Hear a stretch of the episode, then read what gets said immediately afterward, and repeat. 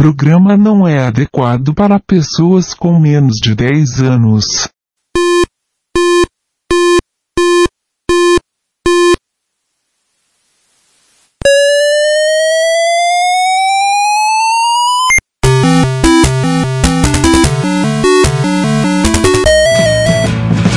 We bought it to help with your homework.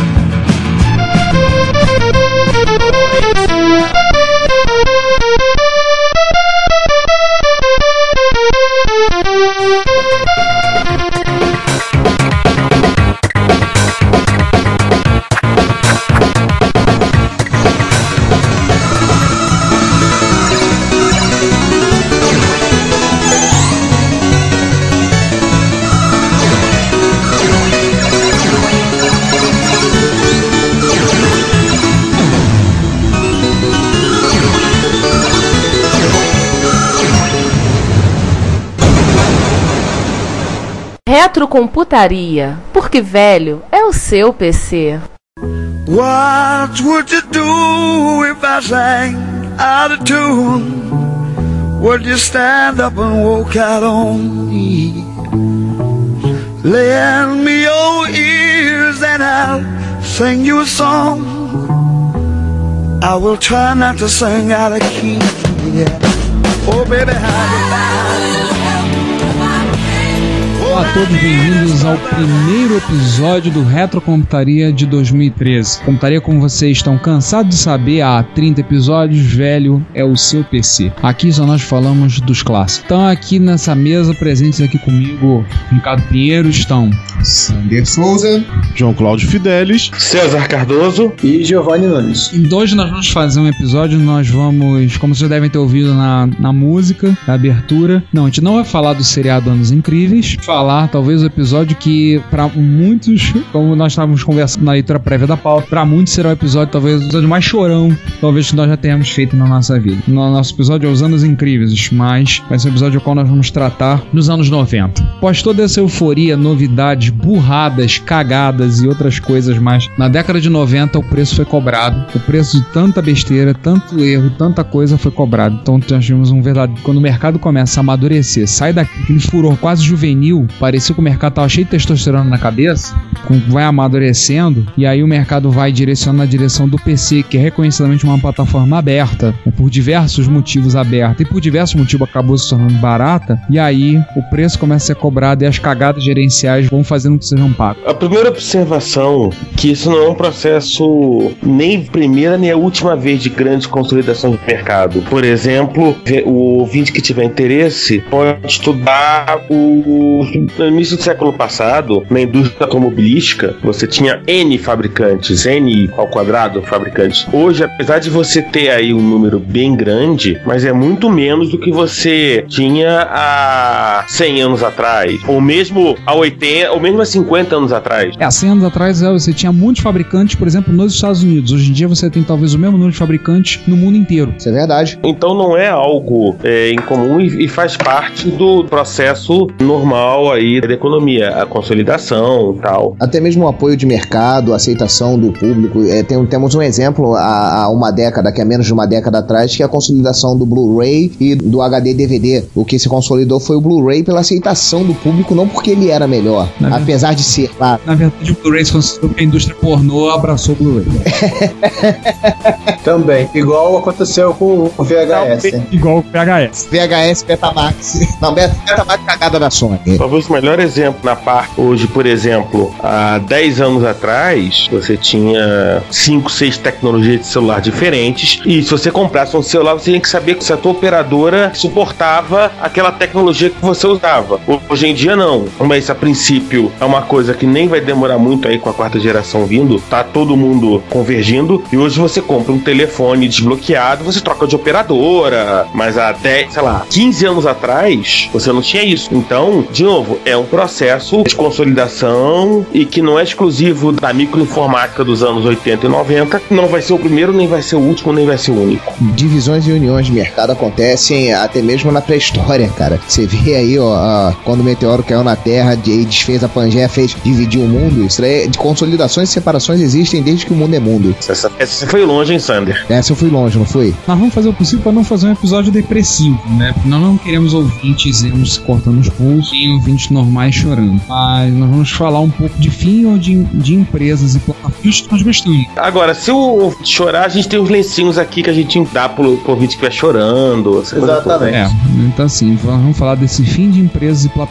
bastante queridas para nós que a gente já tem falado nos últimos três anos. Bem, acabaram os anos 80. Vocês lembram? Anos 80 são anos incríveis, mudou muita coisa, mas no sentido de custar acreditar no sinal mais comum, extraordinário, né? Foi incrível que custava acreditar tanta coisa. E nós vimos um monte de coisas acontecendo no final dos anos 80. Pra quem não lembra, mentira, não vem com essa história que você não era dessa época, você é do Pokémon pra cá. Conversa fiada. Você tá ouvindo esse podcast, você viveu essa época, tá? Aham. Na sua maioria. Minha mãe fala isso. Eu sou do Pokémon pra cá, não vem que não tem. As duas Alemanhas se uniram. Fim do Muro de Berlim, 89, derrubado o processo de união das duas Alemanhas. Em compensação. União da, da República Socialista Soviética deixou de existir. É, isso já foi. Zangief ficou sem pátria. É, exatamente. Zangief ficou sem pátria porque a União Soviética virou Uma sopa de letrinha. Virou uma aquela comunidade sopa de de estados letrinha. independentes e depois virou um monte de paizinho. Yugoslávia virou, também foi picado, foi picotado em uma ilha em cinco, pelo menos uns cinco países, e a Tchecoslováquia foi dividida em duas. Chegamos até, até um país que era uma sigla, que é o tal que hoje é a Macedônia. The former Yugoslav Republic of Macedonia. O Brasil elegeu, após 25 anos de ditadura, finalmente um presidente civil por eleições diretas. Dois anos depo- depois, ele foi tirado do poder. Vocês sabem pelo processo de impeachment que fez aniversário, completou 20 anos recentemente. Pois é. Isso aqui não é um podcast de história, nem um podcast de geografia. Você botou no canal errado. Vamos falar de computador? Vamos falar de computador, né? Nosso ponto de corte, então, a princípio, deve ser entre 90, 1994 e 1995. Que assim, Ricardo, assim, esse episódio vai ajudar a pessoa a entender porque que nossos pontos de corte acabam sempre, sempre sendo 94 e 95, né? E às vezes 96. Sendo assim, sejam bem-vindos à década que deu ao mundo a Macarena. Nesse momento, vocês estão todos dançando a Macarena e a vendo a musiquinha.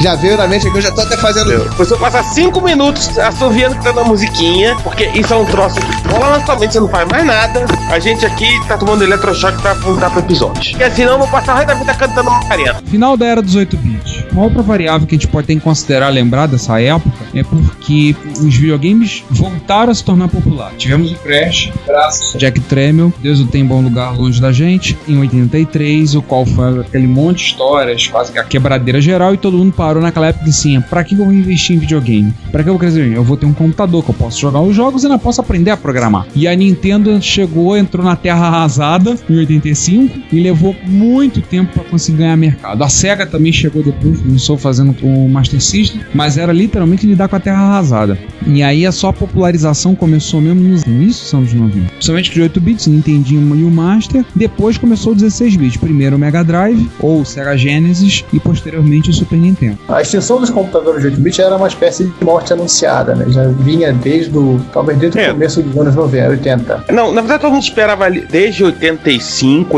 86 que os 8 bits acabassem. Sim, só que eles não acabaram. Acho que a partir do momento em, em que houve aquela explosão, saiu ao mesmo tempo, quase ao mesmo tempo, o Mac, o Atari ST e o Amiga, todo mundo meio que esperava que os 8 bits acabassem mais cedo ou mais tarde. Eu acho que pra muita gente na realidade foi até um, Uma grata surpresa demorarem tanto. né, uma grata surpresa micros 8 bits terem chegado de certa maneira até o nosso ponto de corte. É, até o ano que chegaram. E assim, a gente começa falando do Apple II, uma espécie de, no melhor estilo Charles Mason, de suicídio em família. Primeiro a Apple mata o Apple IIc Plus em 90, depois ela mata o GS em 92 e termina com um golpe de misericórdia matando o Platinum 2E em 93. Mas assim, já era meio notória o fato que a Apple queria parar de fazer Apple II. Isso começa em 81, quando ela lança o Apple III, né? Que ela pede para as pessoas comprarem o Apple III e não o Apple II. Depois ela tenta com o Lisa em 82, para de comprar o Apple II e compra o Lisa. O Macintosh em 84, do compre o Macintosh e não compre o Apple II. E parece que essa mantra dele só passa a surtir efeito com o Macintosh 2, que é já praticamente por volta de 1988,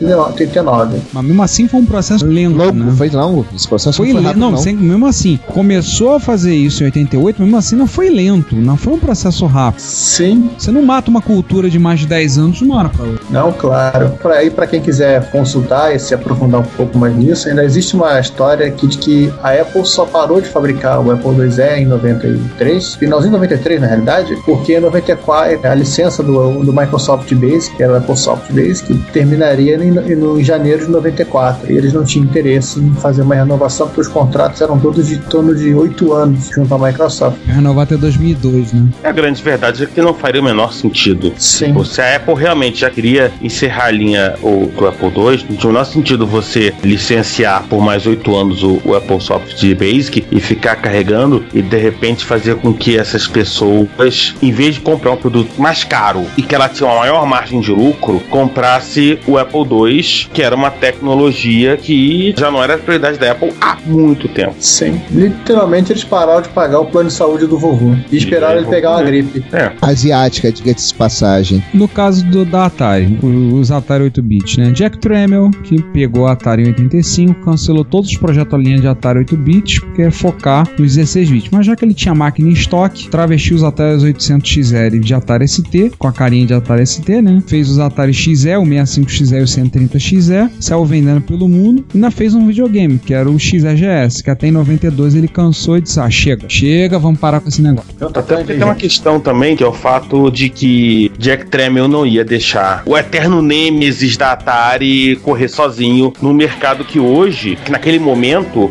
metade dos anos 80, início dos anos 90, era um mercado de baixo custo, no que hoje se chamaria de mercados emergentes, na época era mercados mais pobres, terceiro mundo, ou então Leste é, europeu. mercado que é leste europeu, ou então outros mercados que não tinham talvez a não tinha tanto público pro que ele queria vender, que era o ST. E já tava lá, Jack Tramiel não ia deixar estoque parado. Claro que não. Nem que ele aproveitasse pra fazer feirinha na esquina com as peças dos componentes lá que ele tinha em estoque. Não ia Se ele mesmo. fosse usar o poker de calça de porta. É Isso aí. Nem que ele fosse utilizar de calça de porta. Pois é. Jack Tramiel ia dar as máquinas, mas não ia deixar o estoque mofando. Isso tá muito claro. Sim, claro. E só pelo prazer de derrubar os outros, né? Mas em 92 ele cansou dessa brincadeira de vender computador. E outra que Ah, deve também ter acabado cansou. É um estoque não acabou. Esse que é o engraçado. Essa você não se atreva a meter a mão que ela é minha. Ela fala do meu computador. Então vai lá. Quem também cansou de fazer computador? Infelizmente, quem cansou de fazer computador foi a Tandy, que fabricava aqueles nossos tão adorados micros para a Radio Shack para vender em suas lojinhas, né? Então, mais ou menos na eh, em 90, 91, a Tandy ela desistiu de continuar fabricando os descendentes de TRS, o TRS 80 Color, TRS é, 2, 3 e assim por diante, mas com a lenda de que a Nintendo, veja bem, a Nintendo estava processando eles por um cabo milagroso que conseguia fazer jogos de Nintendo rodarem no Co- Color Computer 3. Cabo esse que até hoje não se tem nenhuma nem imagem. Referências a ele quase não existem, mas a Tandy jura de pé junto que ele existiu. Mas na verdade, cara, pelo que rola aí no background da história, é que a Tandy estava querendo mesmo é dar prioridade a outros produtos e o, um deles, que era o Menina dos Olhos, né, era o Tandy 1000. Episódio 27 sobre clones, vocês devem lembrar. Sim. Volta lá e pega o episódio de novo pra ouvir, tá? Cabra. Um clonezinho de PC muito bacana com coisas bem peculi- peculiares. Inclusive, é, surgiu um aqui que o João depois vai me passar o contato pra gente tentar negociar o custo dele. Aí o senhor limpa trilho. Oh, e já continuou falando de empresas que fabricavam clones de PC. Peraí, peraí, peraí, peraí, deixa pro João falar dessa agora, agora pro deixa É, essa já é o mundo dele. Dessa agora que é a marca favorita É dele. claro, fala, João. Porra, GSX Spectre e Atari CPC eram a mesmo fabricante. A Amstrad era uma empresa que já fabricava clones de MPC e com a mudança de foco das primeiras vítimas foram os CPCs em 1990, fazendo com que a, a recém-lançada série CPC Plus tivesse uma vida bastante efêmera. E no ano seguinte, em 1991, foi a vez do console GX4000. Pra quem não lembra, a gente já falou sobre ele episódio 14, que era a versão Amstrad de console, assim como a Commodore fez com o Commodore 64 GS, também versão videogame. A Amstrad foi nesse barco e se ferrou. O legal é que não basta saber que nós falamos sobre ele, né? Tem que saber também o número do episódio. Não Exatamente. basta saber, ó. Putz. Uma curiosidade é que a Amstrad, apesar de não dar mais suporte a esses produtos, indica empresas que podem fazê-lo em seu, Seu site. sítio, em seu site. A gente vai botar depois o endereço aí pra vocês do suporte da Amstrad. Se alguém tiver Amstrad no Brasil, já sabe onde pode fazer o suporte. Sim, tá só na Inglaterra. Abraço pro Juan que já tá encomendando um. É, já tem o telefone. Não, pera, pera aí. Vírgula, vírgula, vírgula. Não, isso daqui é até hoje. Até hoje. Até hoje. Uau! Até hoje. Essa que é a grande curiosidade. Uau! E agora falando de Spectrum, o primeiro aí pro vinagre, pro sal, a fazer goodbye, foi o Spectrum mais 3 em 1990. Que o, em off o, o Giovanni falou maldosamente, acabaram os drives de 3 polegadas. Quem mais no mundo fabricava aquilo, cara? A Amstrad A Amstrad, que tinha fechado em 1990, tá certo, vamos lá. E depois, em, em 1992, tanto o G6 Spectrum 2B como também o Sanco P foram descontinuados. Aqui tem uma observação: no leste europeu, ainda foi fabricado por muitos anos os clones do Spectrum, mas é isso. Vamos fazer um outro episódio só para os clones da cortina de ferro. Aguardem. Aliás, é o nosso plano que esse episódio saia esse ano, em 2013. É uma promessa que nós queremos cumprir em 2013. Exatamente. Agora, tem aqui É. um detalhe que o Giovanni citou, cara, que isso, isso, isso para mim foi um choque. Eu quase tive um ataque epilético duplo carpado aqui com isso. O Spectre era feito pela Sinclair, mas a Amstrad tinha seu nomezinho lá dentro, né, cara? Você abria, tinha Mas é o nomezinho claro. da Amstrad no teclado, nos integrados. Então, só pra dizer, eu sou a dona, ela enfiava lá, tipo, marcar boi, né?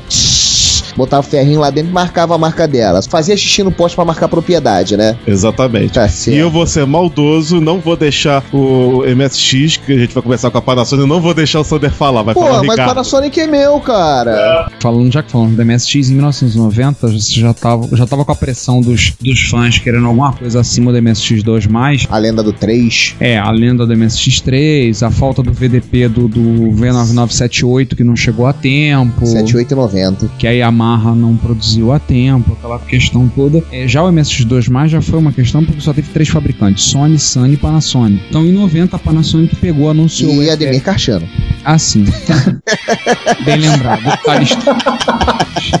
Tudo bem, DDX também, admito. A Panasonic anunciou anunci- o Turbo R, R não um computador, um MSX que com processador R800, um processador 16 bits, e sai ele anu em 1990, ele saiu, se não me engano, em setembro de 90, e o GT, na verdade o GT, o GT saiu, se eu me lembro bem, no ano de 92. A diferença do ST pro GT é basicamente mais memória, a MSX MIDI padronizada e MSX View, que era a interface gráfica gravada na ROM em vez daquele programa imbecil que ele tem. Que também não faz diferente porque a MSX View tá todo em katakana e continua sendo imbecil porque a gente não entende. Giovanni, você não tem aquela cópia do MSX View do, do que o Suzuki traduziu uma parte pra inglês? Tem, tem aqui. Não ajuda de muita coisa. Manda pro Sander pra ele ficar pra ele se sentir um pouco mais feliz. Né? Fica menos triste. Tá bom, então. Ela produziu, fez o GT. Dizem a lenda que o micro até tava vendendo bem, mas não tava dando pra fazer frente. Você já tava 16 bits comendo solto, 32 bits, não tava fazendo frente. Só uma nota: 16 bits do nosso MSX não foi muito bem utilizado, que apesar de vários recursos do R800, muita coisa foi capada por pressa de lançamento e para manter compatibilidade, todo o barramento era em 8 bits. Então,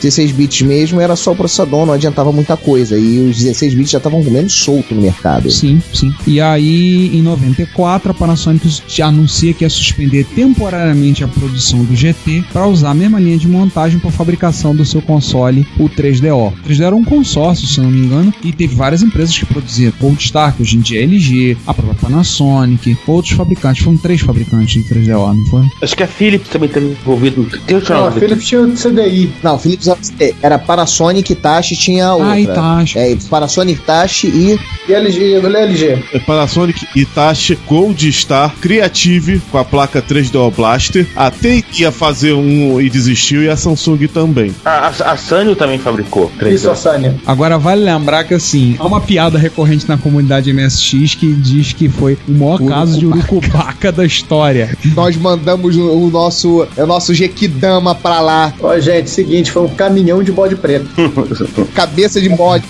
Caveira de burro. O cara jogou um caminhão de bode preto no desfiladeiro. Não, Pois cara, foi, é, foi um monte de caveira de burro enterrada na porta da Panasonic. Vai dizer que o 3DO foi um fracasso como arquitetura. Lembrar que o Turbo R não era um padrão oficial, porque acho que a Panasonic ficava esperando a Yamaha soltar o V9978. Hoje em dia a gente sabe que o, o V9990 é o V9978 sem a parte de compatibilidade com o MSX. Tanto que o V9990 se encontra em placas como as desenvolvidas pela Tecnobytes e a mais antiga também a GFX 9000 lá dos holandeses. E como já lembrou o Sander, por mais que o R800 fosse um processador 16 bits, estava preso no barramento de 8 bits, ou seja, a máquina é, na prática, um 2 mais, mais rápido, com dois canais DMA desativados e mais um monte de coisas que você descobre se você for pegar o manual de serviço e os manuais técnicos do, do Turbo R, você descobre Não. e sente raiva. Não, e pior, referente.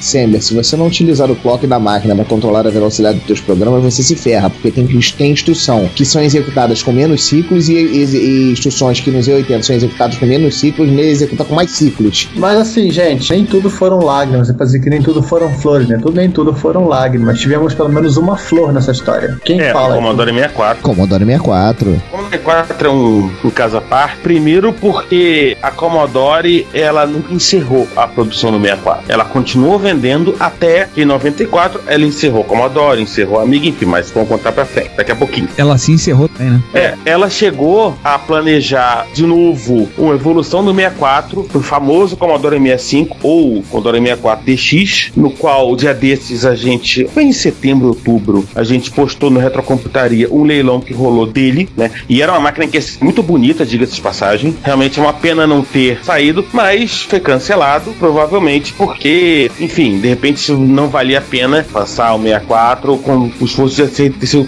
colocado na amiga. Mas foi vendendo alegremente, amarradona, até que em 94. Começa a quebradeira. Enfim, Giovanni, o que aconteceu em 94? Então, em 94, a Commodore faliu. Quer dizer, o Commodore 64 vendia, mas a empresa que o fabricava faliu. A Commodore, no começo, dos anos 70, começo dos anos 80, ela era uma das principais companhias. Hoje o pessoal falaria que era um dos principais players do mercado. Da saída do Jack Tramiel em 1974, a empresa meio que perdeu o rumo. E a sorte dela, de talvez tenha sido, de não ter falado naquela época, de ter ganho o Amiga de, de brinde, né? Mas assim, no mercado em que se já se concentrava entre PC e Mac, eles tinham uma dificuldade absurda em explicar para as pessoas para que, que servia um Commodore Amiga. E no final foi isso, né? O Amiga ele ficou segmentado numa área de videoprodução, de um lado, e num, quase num outro extremo, né? na área de videogames. E também, assim, vamos falar ser sinceros que nesse mesmo período ela acumulou uma série de fracassos de produtos que ela lançou. Foi um, um outro episódio do Retrocomputaria, inclusive, e que não deram em nada. Computadores como Plus 4, coisas como CBTV e por aí vai. Ô João, você que é um usuário de Amiga, como é que era a configuração de um PC médio no final dos anos 80 e um Amiga? Como é que era a briga? Vamos lá. Nos- no final dos anos 80, o Amiga clássico, que é o. Todo mundo sabe, 68000 de, de 7.6 MHz, 4096 cores, com até 64 simultâneas, ou 4096 naquele modo RAM, e resolução de 768 por 412, se eu não me engano, e quatro canais de som estéreos PCM, batia de frente com um PC 286 de 12 MHz, vídeo no máximo EGA de 16 cores, com paleta de 64, som PC speaker e é isso. Na boa, o Amiga comia com farinha. Aham. Sem Eu digo que até hoje, em muito aspecto, come até hoje. É, mas em compensação, lá por volta de 93, 94, os PCs já, já eram processadores 386, os mais, porra, mais, mais parrudos já estavam na base do 486, os clocks dos PCs já estavam acima dos 20 MHz, os monitores já eram monitores VGA com 256 cores simultâneas, as placas de som eram Sound Blaster. E o que aconteceu? Em 92, quando a Commodore resolveu lançar um, um novo,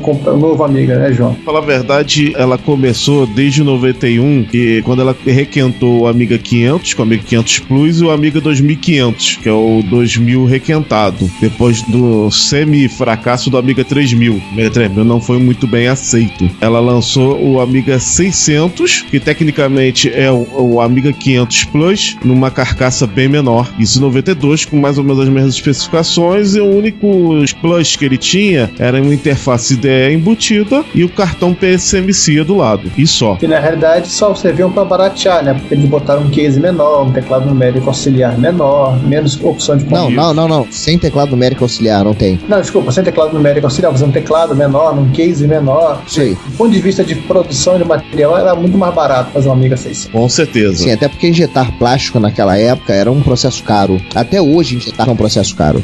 Então, requentar 6500, pum. E assim, ela só, começou, só conseguiu fazer uma coisa mais ou menos correta quando ela lançou em 93 o 92. Amiga 92, desculpa, o Amiga 1200 e o Amiga 4000, 93 na verdade, né? 93, 1200 e 4093. E o 4000. É padrão gráfico. Só que, é, nessa época, apesar do chipset AGA ser uma- até superior ao que era o VGA naquela época, desenvolvedores de software e usuários já estavam migrando para outras plataformas, né? E no final, no no conceito do make or break, eles concentraram todas as fichas deles no lançamento do Amiga CD32, que era o Amiga 1200 versão videogame. Uma coisa até que já falamos em um episódio anterior. E as vendas até começaram bem, mas não foram na velocidade suficiente para aliviar o apetite dos credores da Commodore. E o que aconteceu? Fala, César, você que quase fez economia. Giovanni, posso explicar agora a exclusividade, porque isso aí tem tudo a ver? Isso também, uma boa. Vamos lá. Não, assim, assim, assim, vamos segurar a exclusividade pro, pro Atari. É,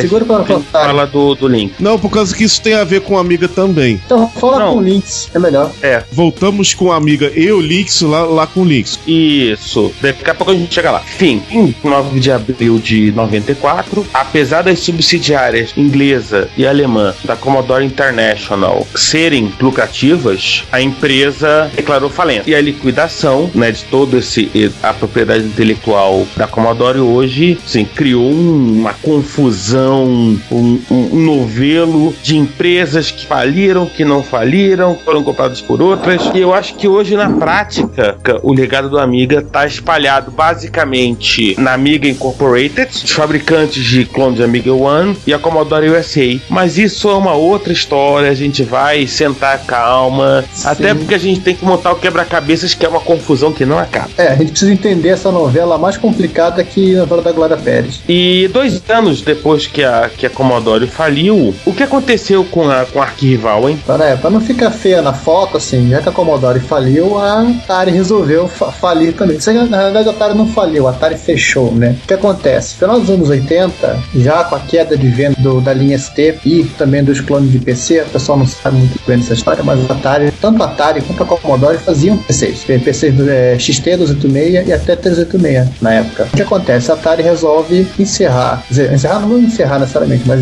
dar uma trocada de foco e voltar para as origens. Então ela volta para o mercado de videogames, foi o mercado, foi o início da empresa, mesmo com uma, nas mãos do Jack Trainer. E em 89 ela lança o Lynx. Para quem não conhece, o Lynx era um console portátil com processador 6502 e de tela colorida. E que aí vem a teoria da conspiração, né? Só não arrebatou a fatia de mercado no Natal de 89 porque um problema de logística fez com que ela não conseguisse entregar os consoles para venda. E ganhou nessa brincadeira uma tal de Nintendo com um tal de Game Boy. Uhum.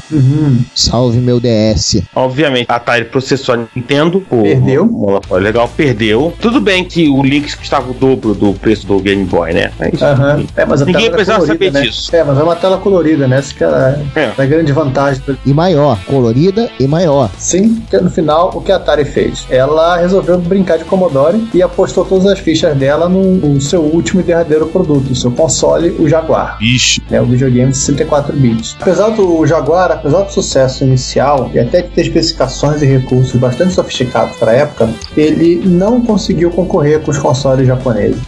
E, obviamente, ele não conseguiu co- co- concorrer e ele não conseguiu atrair as empresas desenvolvedoras para fazer jogos para ele. Tem adesão das, das produtoras. E aí que é aquele papo do João que ficou de falar sobre a tal da exclusividade. Vai. é, vamos lá. Lá na época do 8-bit, a Nintendo, ela fazia um esquema de exclusividade com os fabricantes. Principalmente os fabricantes japoneses, mas depois até os ocidentais entraram na dança. Grandes fabricantes que faziam jogos que eram atrativos da época de arcade, como Capcom, Konami, mais, mais Square e Enix, entre outras, fechavam um contrato só com a Nintendo e faziam jogos com a Nintendo. A SEGA, durante muito tempo, também tinha suas exclusividades, mas ela tam- até a própria SEGA sofreu com isso na época do Master System. Mas na época do Mega Drive ela conseguiu furar o bloqueio. Isso sofreu não só os videogames da Atari da Commodore, entre outras empresas, como também os computadores de 16 e 32 bits da época. Por isso que eu falei que eu ia falar isso lá na época do Amiga, porque grandes fabricantes não programavam para esses videogames e computadores. O que que acontecia? Um desenvolvedor meia boca, como aquela US Gold, que apesar do nome ela é inglesa, fazia o porte do Strider para o Amiga. De outro lado, tínhamos a própria Capcom cedendo os direitos, ou, ou então a própria SEGA programando para o Mega Drive e o Strider. Mesmo o Mega Drive sendo inferior ao Amiga, paleta de cores, som, apesar de ter o mesmo processador, a versão do Mega Drive dava de 10 milhões a zero na versão do Amiga. E se já dos computadores que tinham outros atrativos já atrapalhava muito, imagina com os videogames da Atari. Temos grandes exemplos disso em alguns jogos, tipo o Final Fight feito para Amiga, que foi feito é, exclusivamente por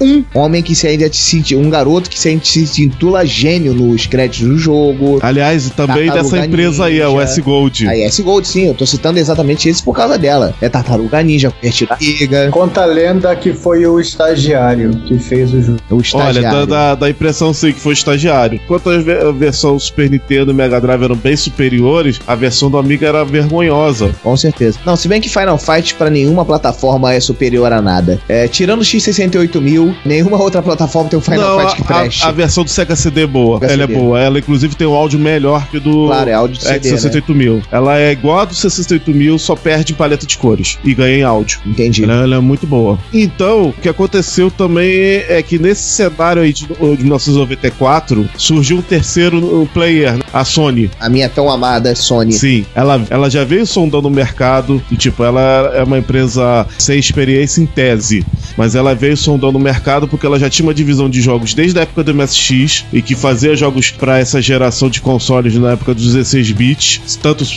Super Nintendo quanto o Mega Drive, e ela participou da produção do chip de áudio do Super Nintendo e estava no projeto do CD do Super Nintendo. CD do Super Nintendo, que acabou tendo problemas com a Nintendo. A Nintendo desistiu do projeto, veio a nascer com isso o PlayStation. Ela chegou e falou: Gente, aqui cê- vocês têm é, muito mais royalties. Os royalties você paga um- uma quantia ínfima e você pode programar numa plataforma amigável que era o PlayStation 1 na época. Resultado: mais eh, esvaziação ainda de outros consoles periféricos. E a Atari tava nessa, e a Commodore com o CD32 e até dos micros. Vou te dar um exemplo que a Psygnaus com o Wipeout, que era uma empresa que apoiava o Amiga, ela já estava começando a fazer jogos para os consoles, que ela portou Shadow of the Beast, lançou o Wipeout pro PlayStation primeiro. Olá a todos, eu sou Daniel Caetano e vocês estão ouvindo Retrocomputaria.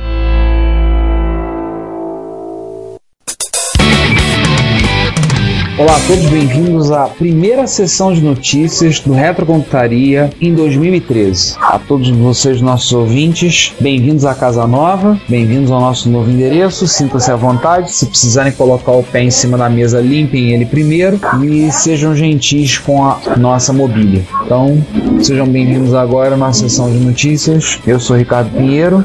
Eu sou o César Cardoso. E eu sou o Giovanni. É, Ricardo, carnê da Casa Bahia com dos móveis tá onde? Cara, acho que tá debaixo do- da, daquela pilha de arquivo MP3 que tá ali no canto. Ah, então. Não, tá. não, não, não, não. Eu tirei de lá. Eu coloquei na gaveta onde estão os pendrive.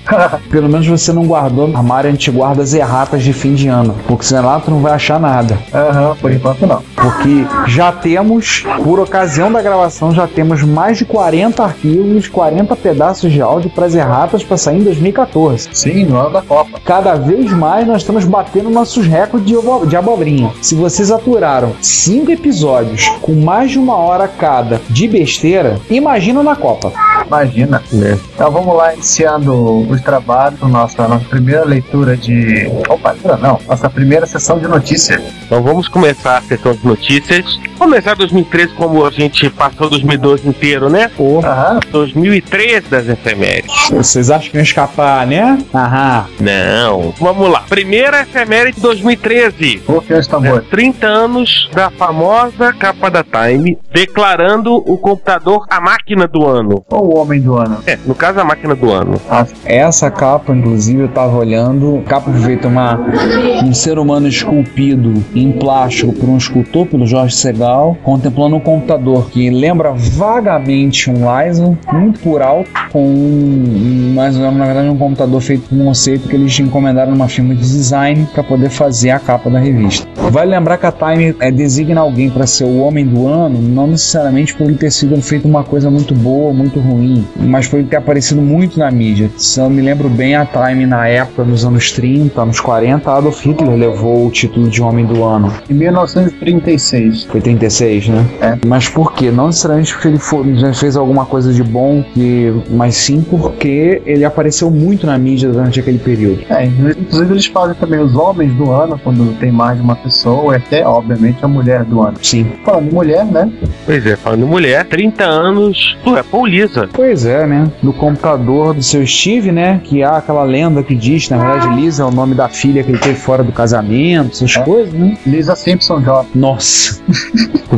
Em 19 de janeiro, foi o, foi o primeiro, segundo, terceiro, foi o quarto computador lançado pela Apple, revolucionário, lançador 108.000, né, máquina de 32 bits, interface gráfica, de uma máquina um pouco acima, é um pouco à frente demais do seu tempo. E, infelizmente, também um dos fracassos da Apple. Cara, desgraçado Liza, perdão a palavra, desgraçado no sentido, digamos, no sentido laico da coisa, ele é caro até hoje. Se você for procurar um Liza pra comprar em site de leilão, tem gente que o pessoal pede uma fortuna em um. Ele custava 10 mil dólares, como vocês devem lembrar, nós falamos dele no episódio 13. E hoje em dia, se você for procurar um Liza, bate, bate no eBay pra tu catar um Liza, tu vai ver o preço de um. No mínimo 10 mil dólares. Um, Olha, estamos falando, eu vou até dar uma olhada. É, uma coisa curiosa do Liza é que ele usava aqueles disquinhos Twig, lembra da primeira série? Sim. Aquele disco com quatro com duas janelas. Hum, tá. Vintage Computer Mainframes. Um Liza completo. Tem manuais, placas, uma procurada rápida no eBay. Hum, Tem bastante peça. Fonte, tampa do gabinete. Bastante peças você encontra. Bastante demos. 70 e ao- perto de 80 ocorrências no eBay você vai encontrar. Agora um Liza completo para vender, também você, ah, eu posso comprar para botar em casa para ter na minha coleção. O mais ou tem um completo Liza 1 restaurado com um HD de 5 GB funcionando, 20 mil dólares. Eu acho que é HD de 5 mega. Sim, HD de 5 mega. Mais 1.500 de shipping para o Brasil. Não é o Liza mais barato. Não é só isso. Tem um outro Liza à venda completo funcionando e o sujeito está pedindo 26 mil dólares. Esse é aquele modelo Liza 2 com um, drive disquete 3,5 só. Ah, já com 13,5 e não com o disco Twig. É, Até hoje ele custa muito caro. Poxa, o logotipo do Liza de pré-produção, o logo, a plaquinha, e vem aí um sujeito vendendo no modelo da versão de pré-produção. Tem um cara pedindo 300 dólares? Pois é, gente. O jeito é esperar pela versão em FPGA. exatamente. Vamos falar isso pro Sander, pro novo guloso que quer comprar tudo. Sander, Ah. vai comprar um, será que você é fã da Apple? Só 20 mil. Sem só Só, Baratinho. né? Troco de bala. seguir então. Vamos, porque temos mais dois, duas Ai, efemérides, Sim, claro. né? É, primeira que é a efeméride, né? Que vai correr o ano todo. É, essa é para marcar no calendário. Você já, a gente já imprime o calendário, que basta PDF imprime, né? Que é o calendário dos 30 anos do MSX. Uhul, uhul. 30 anos do Mais Mais Computadores. O site um espanhol fez um calendário para você imprimir, lançou, já tem a versão tanto para espanhol quanto em inglês. Então você pode imprimir, montar, pendurar o seu calendário na parede com cada mês. Ele tem, além do calendário, ele tem um MSX exposto, um micro e ele tem um jogo. Muito bacana o calendário. É, aliás, se não fala a memória, esse é o mesmo cara que fez o calendário do Spectrum, nos 30 anos também, não foi? Qual foi? O cara do Program Byte 48K. É, aquele foi o calendário que a gente imprimiu e deu pro João, o presidente, e a gente não sabe que fim levou o calendário. O jogo deve ter querido fazer você comer o calendário, né?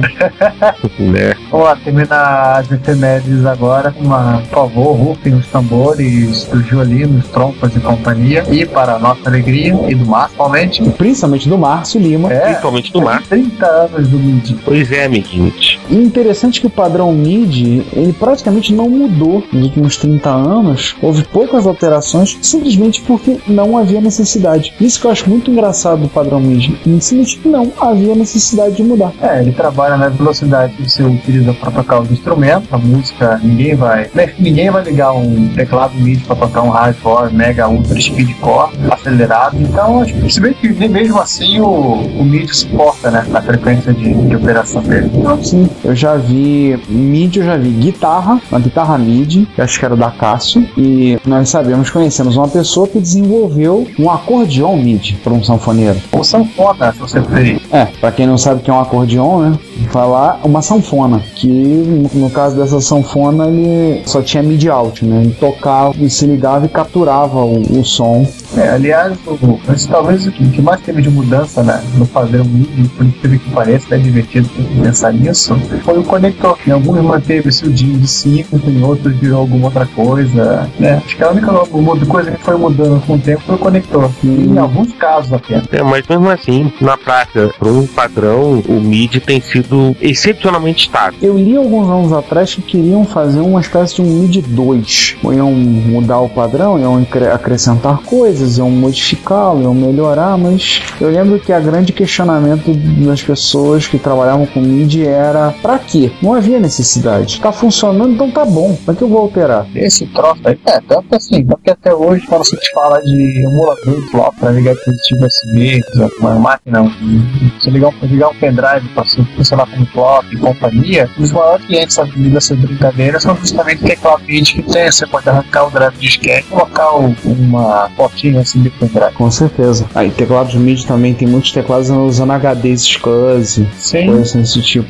E tem adaptador, você pode trocar e botar um leitor de cartão. Convenhamos, é muito melhor hoje em dia, né? Aham. Bem, acho que com isso a gente encerrando as, as efemérides pro episódio, né? Intermédios com comentário.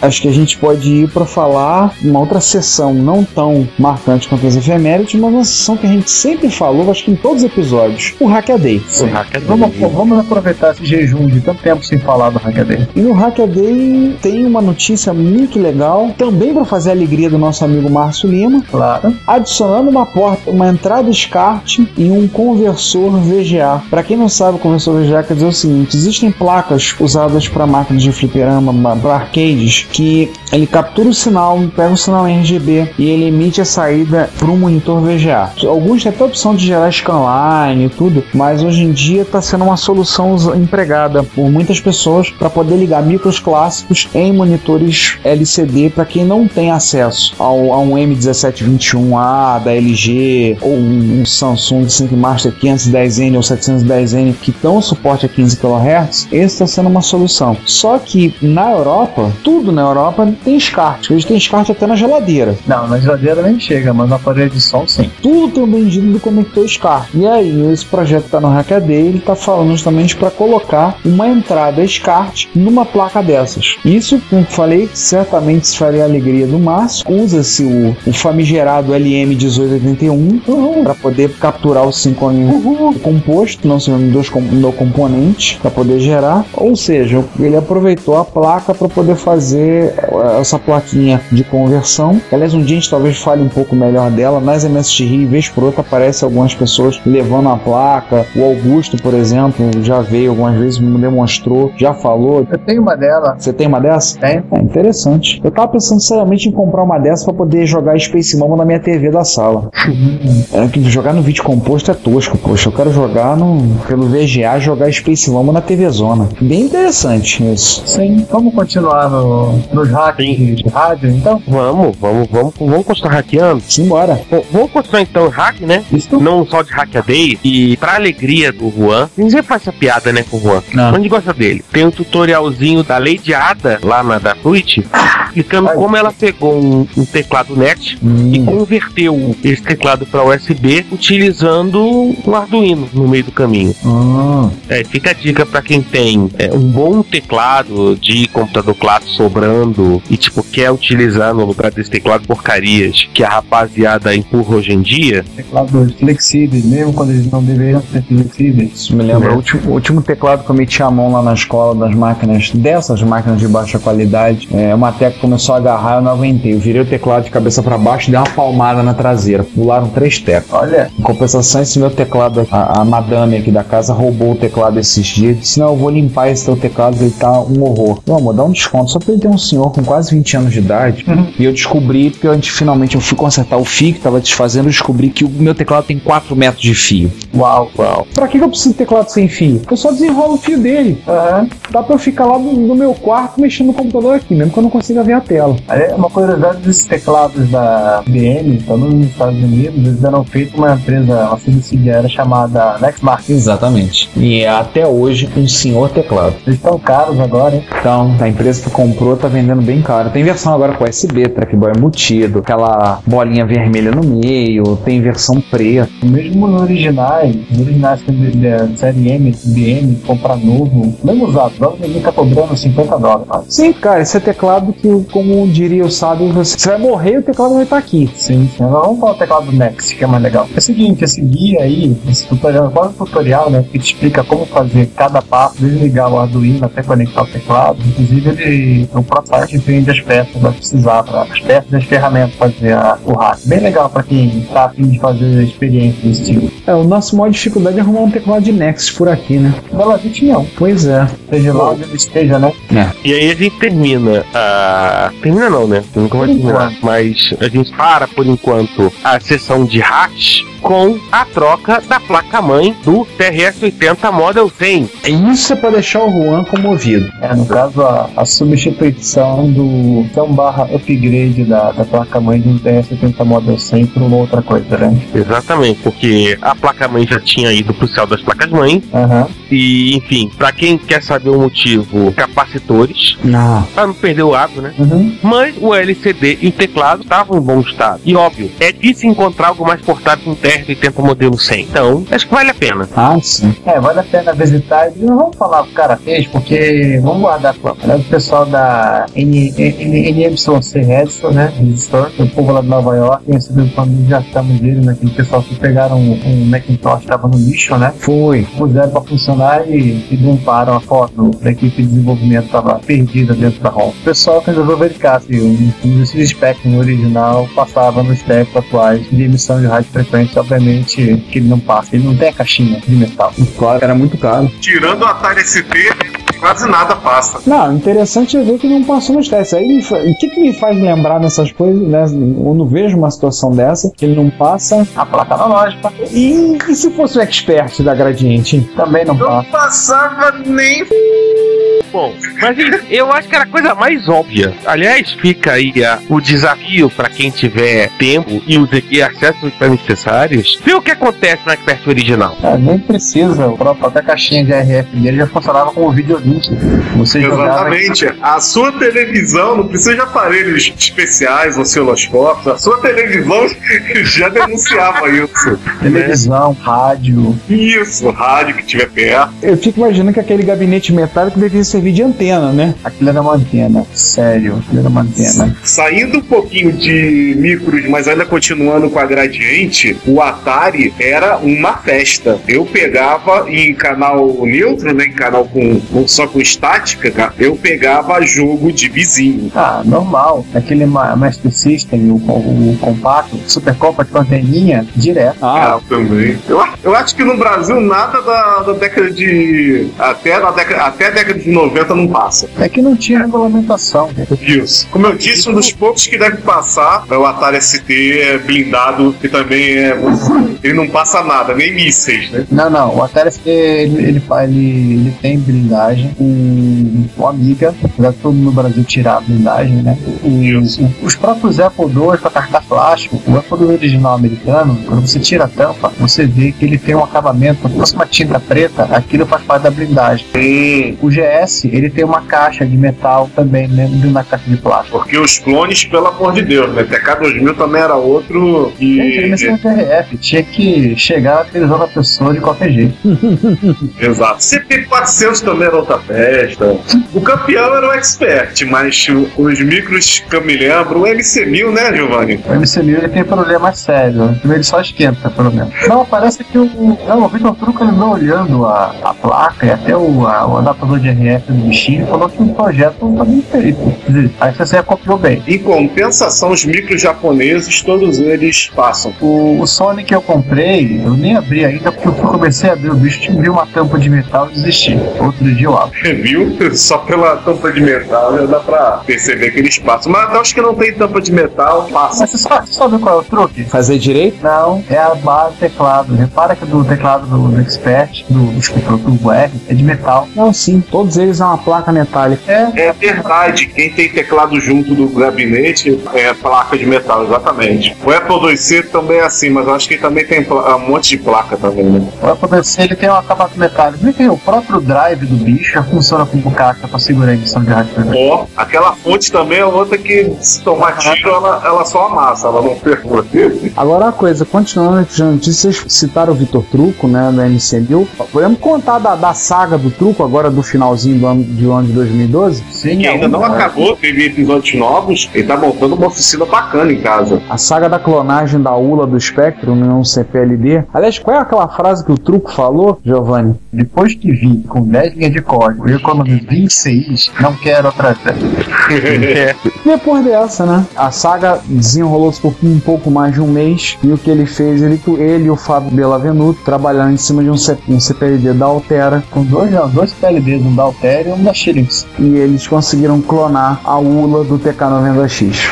Vale a pena ler porque o truque, além de escrever bem, ele escreveu bem detalhado, ele escreveu com passo a passo, uma grande riqueza de detalhes, todo com foto, todos os testes, vídeo, tem bastante informação, vale a pena ser visto. Aí o principal, indicando quantas horas ele gastou no processo para o pessoal que gosta de falar coisa aí, achar que não é troço que você faz em 5 minutos. É, não é. Não é. Não é. E, gente, o- estamos então a um passo do Spectrum, ou melhor, do TK90X, ser agora disponível em kit para você montar você mesmo, né? Igual o G681, né? É, igual o micro digital. É, é o- É, a Amigo Digital fez, né? Mussarela, calabresa, ma- gorgonzola. Põe no forno dá muito. Não, tem o orégano. Tem que ter um orégano no final.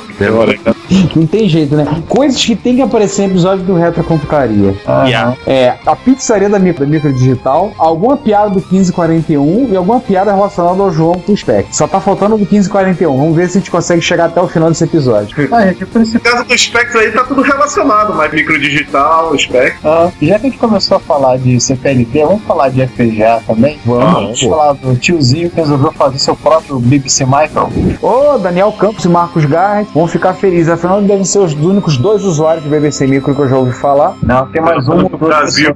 Tem mais um no Brasil? Acho que tem mais dois caras no Brasil. Legal, né? Já dá- Isso é que eu chamo de um clube exclusivo, né? Ah, dá pra encher uma Kombi. Olha, pra você ter uma ideia, o clube do BBC Micro é tão pequeno que tem que juntar com o clube do PC88 pra ver se cabe um carro. Vai encher uma Kombi, porque tem que levar os equipamentos, né? Ah, sim, sim, sim, sim. Até onde eu sei, o, o clube dos MSX da Mitsubishi só, só dá pra encher uma moto. Nossa, mãe. Mas como eu diria Hitler, MSX é muito mainstream. Aliás, um abraço aí, pessoal todo do Downfall, que fez tipo um meme eterno. Pois é.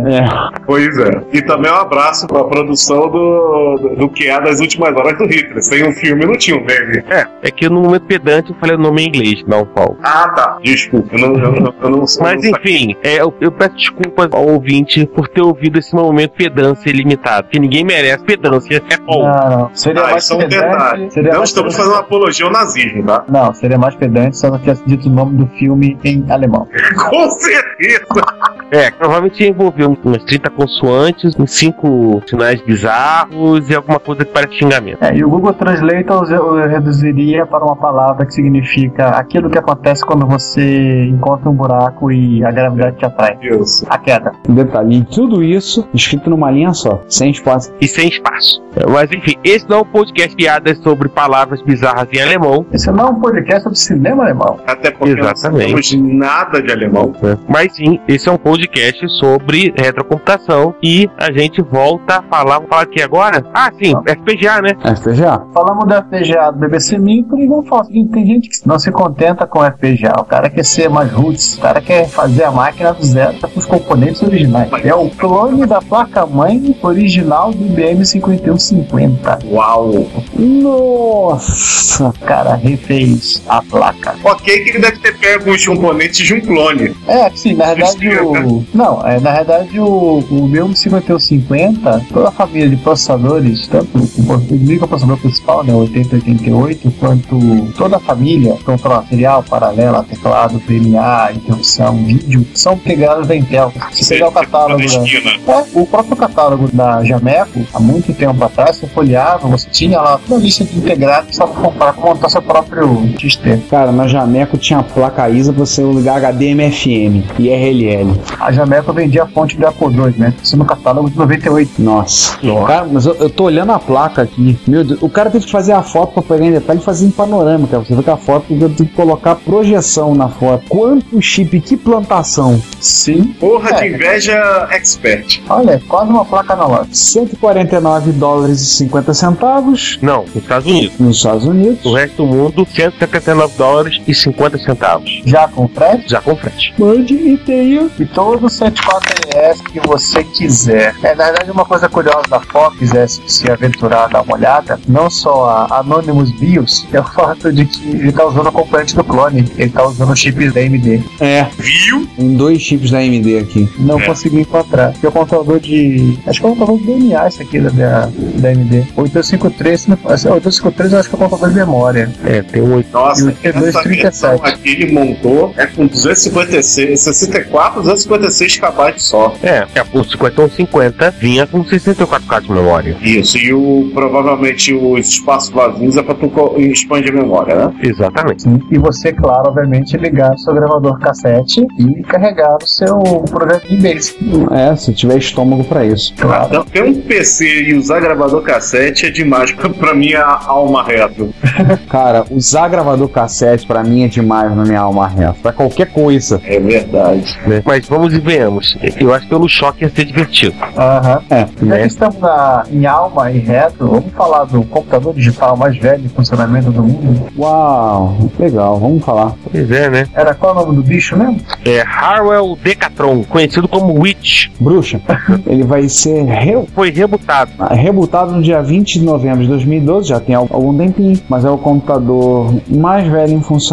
2 toneladas e meia, 828 válvulas piscantes Decatron, 430 relés, fabricado em 1951. Nossa! Tá vendo? E você esnobando, dizendo que tem MSX, que tem Spectrum, essas coisas, né? Que tem uma Amiga 1200. A amiga é um garoto, pô, eu tenho 20 anos. 1200 eu tenho 20 anos. Esse aqui é vovô mesmo. Aham. Não, coisas lindas, tipo, consumo desse bichinho simpático, 1,5 kW. Nossa. Nossa. Haja no break, hein? Ah, já não break. No break. Gente, agora uma pergunta que eu faço. Não, Oi. Esse micro é. ó, Desculpe, micro de micro e não tem nada. Esse computador, é, o vovô, né? Esse, esse, esse velho, esse velho guerreiro aqui, Esse microcomputador esse, ele está desempenhando qual papel ou ele está só em um museu? Ele está no Museu Nacional da Computação em Bletchley Park, na Inglaterra. Que é um lugar, digamos assim, de peregrinação para quem gosta de retrocomputação. Com certeza. Eu acho que eu vou ter que dar um jeito. Bletchley Park, se for perto de Londres, se eu for à Europa, eu vou ter que dar um jeito de visitar. É obrigatório, né? Cara, eles têm um Colossus lá remontado, bicho. É o primeiro computador programável eletrônico da história, que até há pouco tempo o governo inglês negava a existência dele, que era o computador que o Turing projetou. Não, nós nunca fizemos. É porque eles compraram no Paraguai. Agora, um detalhe é que o, o Colosso não está funcionando, né? Ao contrário desse aqui, né? Não, o Colossus foi re- remontado, parece que tá funcionando sim. Ah, mas ele é réplica, né? É, parte sim, esse é original. Esse É é totalmente totalmente original, então. Ele começou a funcionar em 51 e em 73 ele foi doado para o Museu de Birmingham, Museu de Ciência e Indústria. Em 97 ele foi guardado, no, armazenado no Birmingham Collection Center. Em 97 Em 2000. Armário. É, em 2009 ele ganhou um novo lar em Bletchley Park e em 2012 ele foi rebutado para acionar, Famoso. Vamos ver se ele liga. Caraca, É. ligou! Que aplicaram o CFCTEC nele. né? Ó, a criancinha tem 2 metros de altura por 6 metros de largura e 1 metro de profundidade. Agora, vou falar uma coisa pra você. Os programadores originais desse computador é capaz de nem estarem vivos. Na, na verdade, al- alguns estavam vivos. Aliás, na data em que estamos gravando isso aqui, hoje, dia 17 de janeiro de 2013, faleceu o, o Ted Cook, um dos líderes do, de desenho do projeto, aos 94 anos de idade. Participou do, do processo de. Ele comemorou seus 94 anos no dia de Natal, no ano passado, e ele participou do processo de, de recolocar essa máquina de novo funcionamento. Ele tava lá no dia do reboot. Vai que precisavam do técnico. Em resumo, foi o último legado de- dele foi rebotar esse bicho. Sim, como o pessoal falou, ele deve ter morrido feliz. Sim, Com certeza. você é o, o nosso ouvinte, nós temos momentos emocionantes, momentos edificantes, tá vendo? Sim. Para quem não sabe o que que esse computador ele era usado, o Harvard Decathlon foi usado inclusive para cálculos relacionados a Ao programa atômico. Um programa nuclear em inglês. Com 10 segundos para multiplicar dois números, mas a gente trabalhava direto 80 horas calculando durante uma semana. 80 horas de trabalho. Olha, haja energia elétrica nesse processo. Sim. Então, já que estamos no passado, vamos falar do, do pessoal que andou liberando fotos dos primeiros computadores da Apple, né? Ah, interessante. Bem pra quem gosta de ver. Aliás, já que estamos falando de computadores da Apple, Peraí, vamos dar tempo do nosso ouvinte ver, sorver a foto. Sim, Tá dos Apple 1. muito bacana de Apple 1. Começando tem uma foto do Byte Shop, né, nas melhores lojas de informática, de 8 275 e um Fusquinha na porta. Será que era o Fusquinha do, do Jobs? Será? Será que Depende eles do vão ano. comprar cigarro? Monitor. Tá lá o Apple 1. Nossa. É, temos fotos do Apple 1 com seu teclado ASCII, rodando É. algum código simpático em Dagger Basic. Para os interessados, as fotos foram tiradas numa Polaroid, Aí capturaram e botaram no Instagram. como se precisasse, né? Basicamente. Tipo, Instagram, seu emulador de Polaroid. por aí. Não. E aí as fotos têm essa. Eu acho que acaba reforçando, tipo, essa impressão né, das fotos. Ficou bem legal. caralho, olha o tamanho dos escapatórios. Não, é, é, essa era que o, o, o Oz tinha na casa dele. Acho que ele pegou da geladeira. Não duvido, não. É que, do tipo, estamos falando do, do- da Apple, já falamos dos 30 anos do Liza, né? Sim. E eu falo pra quem quiser, neste momento, infelizmente vocês vão perder o leilão, tem um Liza no eBay. Dá uma olhada pessoal. Não, a gente já comentou, tem dois. Um a 20 mil, outro a 26 mil. É preços módicos. Mas é preço módico mesmo. Sabe o quê? Um Apple 1 76 saiu num, num leilão médico físico propriamente dito. Então, físico, É tem a, sniper.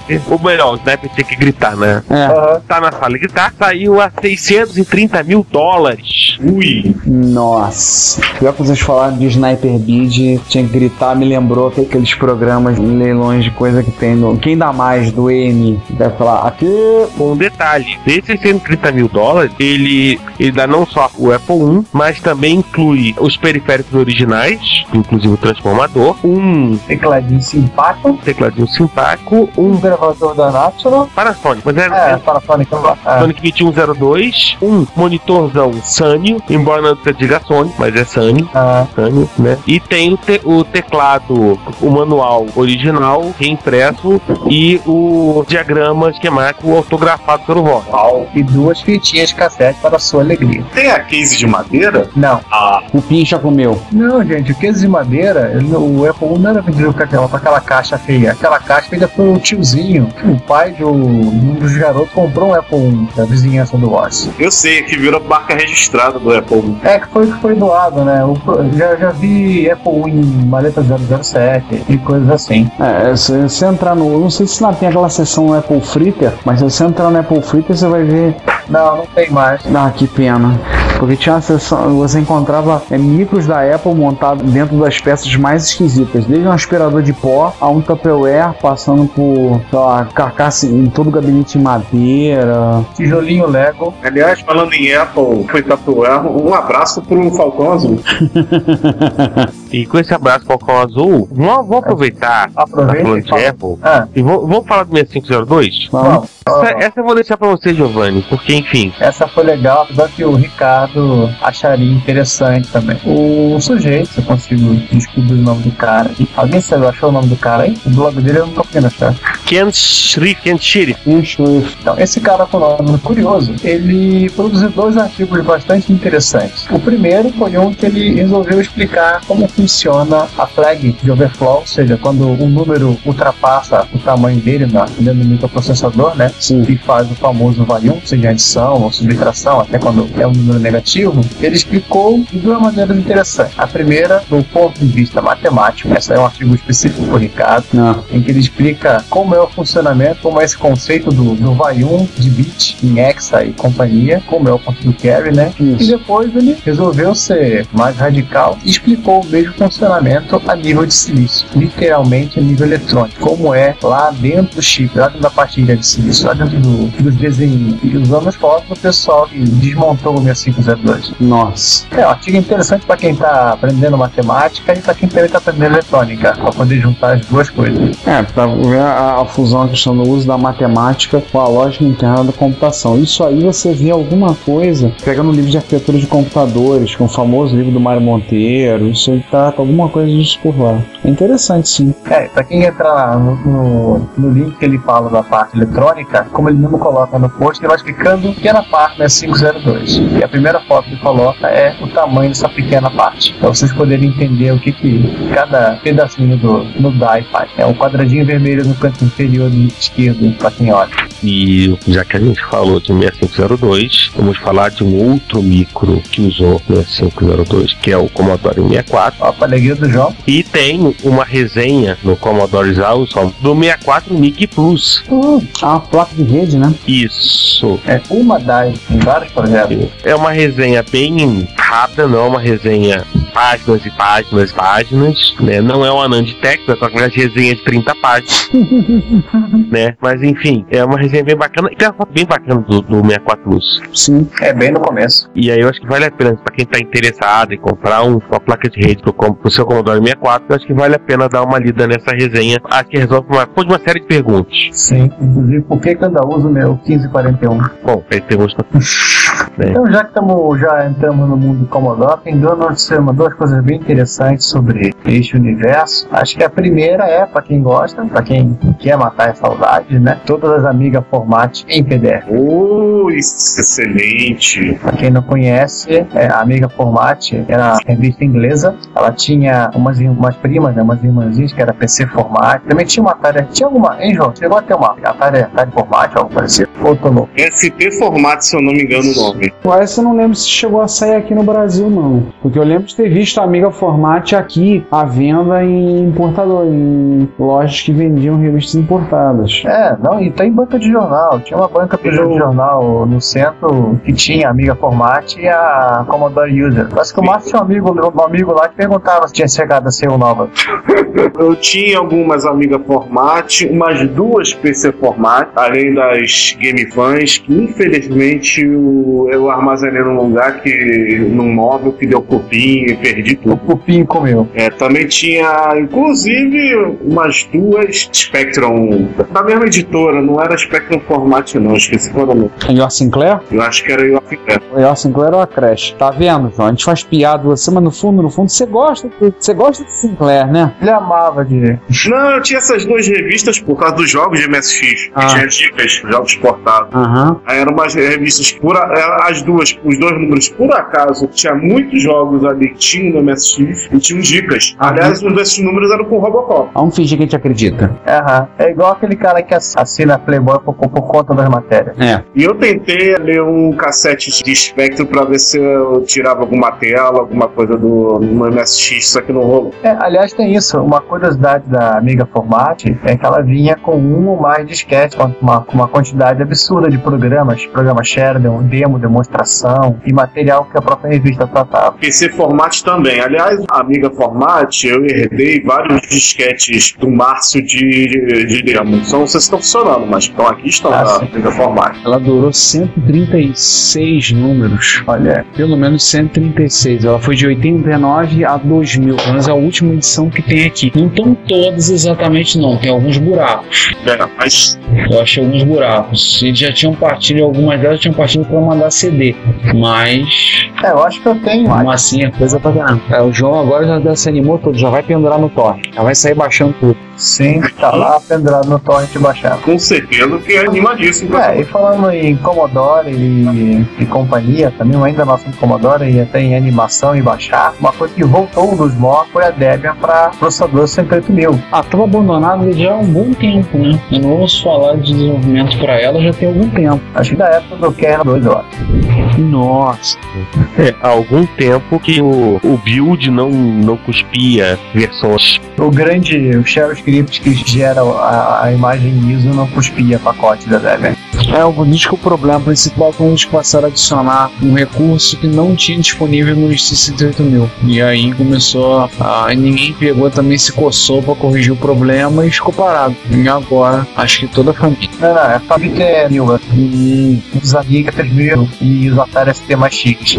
os FAL pra cima. Ou um Amiga 1200 com aceleradora, no caso. É, mas deixa como, como o processador converte a máquina, né? Pra rodar o o Kickstart, rodar a Amiga 2 é uma coisa, pra rodar ali. Acesso a eles fizeram se É suportável. Geralmente, tudo, tudo que a gente roda nos, nos 4 mil roda no 1200, tirando as coisas específicas de Uhum. Eu vi um projetinho outro dia de um maluco que queria fazer um- uma placa de endpoint para 1200. Não sei que é que tá esse detalhe. Mas prossiga, Giovanni. Esse detalhe não tem a ver com a nossa notícia. Acho que é a última notícia, né? Essa do Commodore Plus 4. Pois é. Ah, Essa aqui vai ficar em cima da hora, Commodore Plus 4, Essa não parem a experiência, não parem a experiência. né, entendeu? Que o tio húngaro converteu um 1541.2 em um drive dual que pode funcionar como 1551 com o toque de um botão. Que E mais? pelo que eu tô vendo aqui, o drive, ele é um, é um drive sugar, né? Não, o 1551.2 ele já é um pouquinho mais sofisticado em relação ao 1541. Ele não é aquele drive desmantelado, já usava um drive comum. Então o que ele fez, ele pegou o 1551 e Transformou um 1541.2 e transformou no, num 1551 seletivo. Você usa o botão para chavear. Nossa. Tanto, tanto pode rodar no Plus quanto pode rodar no pode Sim. rodar no Commodore 64. 64 barra 128, exatamente. É, até até entrar- no 2020. Sim, até para quem entrar no site, João, é o 1541.2, ele lembra muito o 1551. Ele já é um caminho Sim. menor. Tô reparando a cara dele igualzinha. É uma boa revisão em cima do 1541. 1541 teve, deram vários modelos, né? Sim. Tem o 1540, que é o do VIP20, que tecnicamente é compatível também com o 64 128 e tecnicamente a única diferença é que ele é um pouco mais lento. É isso aí que vocês escutaram. Ele consegue ser mais lento. É imperceptivelmente mais lento. Ah, dá pra você dormir enquanto carrega o jogo. A gente, numa, numa conversa que esteve na última festa de solda, Estava presente, não, nem você nem o César, por motivos óbvios. É, não sei o que rolou. Tá, estava lá se divertindo com BBC, escolas, um X68000 e um Commodore 128. Aquela bagunça lá na casa do Sander. Exatamente. E MSX também. Aí um MSX eh, cedido pelo, pelo próprio Ricardo Pinheiro, que era um Spectra Video. Ah, e um joystick, um Kickshot Maverick 2, todo mundo ficou babando no meu joystick, que é bom, o joystick é bom, muito bom. Eu falei, isso é só pra diretoria. Foi gentilmente cedido para as partidas de jogos lá do X68000. Mas o papo que eu ia falar que tem a ver com a notícia é que a gente estava comentando que a, mesmo com, uma, com a adaptador CF, jogos como Commodore 64 barra 78, ele demora um pouquinho para ler. E eu falando um pouquinho, tô sendo gentil, tá? E o, até o Daniel Campos, um abraço Daniel, comentou que, o problema é de protocolo. Você, Giovanni, o que, que você acha Ah, do não, foi o que eu falei pro Daniel. Eu falei, não lembro quando eu falei isso com ele. SD12SC, ela é baseada na, no firmware da- do 1571. O 1571, ele é o 1541 otimizado, que é mais rápido. Isso. Mas mesmo assim, o SD12SC já é lento, o protocolo é lento. Como você resolve isso? Simples. Espeta um cartucho de flash load. Funciona, ele é compatível. Tratamental, preciso comprar o flash load. Aham. E é sério. O bicho fica com velocidade aceitável, com velocidade de, de drive de MSX. Não, já é uma grande coisa. Não, mas sim, demora 5 segundos para carregar um arquivo, um binário dentro no, no modo normal, mas funciona. Inclusive alguns jogos até suportam importa, ou fast load com o bichinho. É, são poucos que não aceitam. Uhum. Só aqueles de muito antigos ou com travas muito bizarras. Claro. Ou não hackeados ainda. Exato. Olha, acabou rolando até a sessão Help Desk e Commodore 64 aqui. Que beleza. Aham. Ó, Vamos fechar a sessão de notícias, senhores? É, com isso encerramos A gente já fechou, né? É, virou Helpdesk, daqui a pouco a gente vai virar uma sessão fofoca. Enfim, antes de virar mas sabe cara? Daqui a pouco a gente vai começar a discutir o que tá aparecendo de bizarro em leilão por aí. Então é melhor a gente. É, antes de acontecer, vamos dar um abraço no nosso ouvinte e dizer que a gente volta daqui a 15 dias, de novo aqui na Casa Nova, Aham. das nossas novas instalações. Os nababescos estúdios do Retrocomputaria, Enfim, a gente volta com, sei lá, segunda parte do episódio. segunda parte do episódio. É, de volta com a segunda parte do nosso episódio pra vocês Acabar de cortar os pulsos. terminarem de cortar os pulsos. Cortarem outro pulso, né? Já cortaram um? Vai cortar os pulsos com a colher, né? E lá estarei em full time. Aqui eu cheguei atrasado no- na sessão de, de news, mas lá estarei desde, desde o começo. Aliás, isso passagem, assim, é, eu tenho medo da reação de alguns ouvintes quando ouvirem a, a, a música que abre a parte B do episódio. Eles vão sobreviver, Ricardo, não se preocupe. Não, o problema não são eles, o problema sou eu. Ah, Vão querer me matar. Ó, é quem verdade. edita é o Ricardo, vamos deixar isso bem claro, tá? ele coloca antes de fechar o episódio. então vamos encerrando aqui, gente. Até daqui a 15 dias. João, Pessoal, bom dia, boa tarde, boa noite pra vocês. Foi, foi muito bom estar com vocês, foi muito bom brincar com vocês. Até logo. E não, não- e não são baixinhos, são altinhos que nos, nos ouvem. Não, falando sério, pessoal, ó, até a próxima aí. Até mais, pessoal. Nos vemos daqui a 15 dias. Fui. Se você quer enviar um comentário crítico, construtivo, elogio ou colaborar com as erratas deste episódio, não hesite. Faça. Você pode falar conosco através do Twitter, no usuário arroba retrocomputaria, pelo e-mail retrocomputaria.gmail.com ou colocando comentários no post desse episódio em www.retrocomputaria.com.br. Lembre-se sempre do que dizemos. Seu comentário é o nosso salário. Muito obrigado e nos vemos no próximo podcast.